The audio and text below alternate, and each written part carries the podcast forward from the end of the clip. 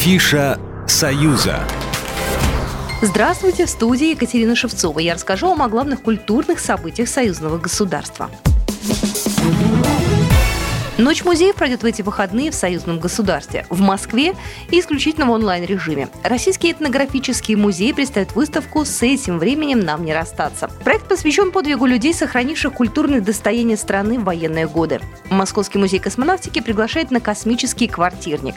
На виртуальной кухне в стиле 60-х годов космонавты споют под гитару космические песни. А вот в Беларуси достаточно много офлайн мероприятий. Конечно, они состоятся при соблюдении всех мер безопасности. Антисептики при входе и социальной дистанции внутри. Минский областной краеведческий музей устраивает экскурсии и квесты по постоянной экспозиции. А вот в Могилеве жителей города ждет большая программа. Ее подготовил музей Беленицкого Берули. Сначала гостям покажут копии произведений великого художника, чем именем названа галерея. Затем показ мод.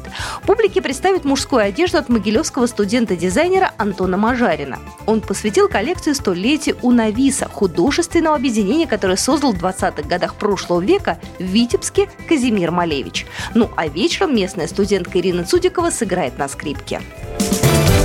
Премьера. Большую премьеру к Ночи музеев подготовили и в Минске, и она пройдет в режиме онлайн.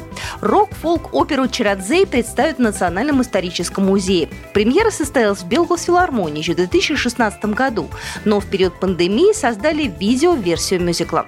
По сюжету богиня Мара отправляется на поиски Всеслава Чародея. По дороге встречается с его внучкой Ефросиней Полоцкой, князем Николаем Радзвилом Черным и другими героями белорусских летописей.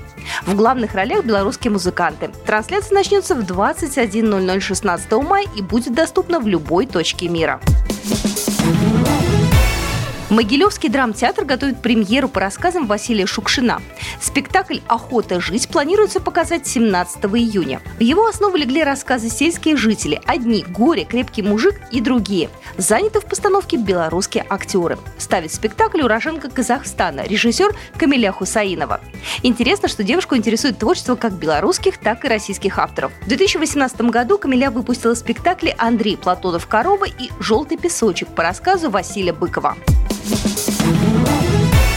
Евровидение в этом году отменили из-за коронавируса, но состоится большой гала-концерт. Его покажут 16 мая в 22.00 на сайте Первого канала и в YouTube. Покажут номера всех участников конкурса из 41 страны. Они представят композиции, с которыми собирались ехать в Роттердам. Программа произведена по заказу телерадиовещательной организации Союзного государства. Афиша «Союза».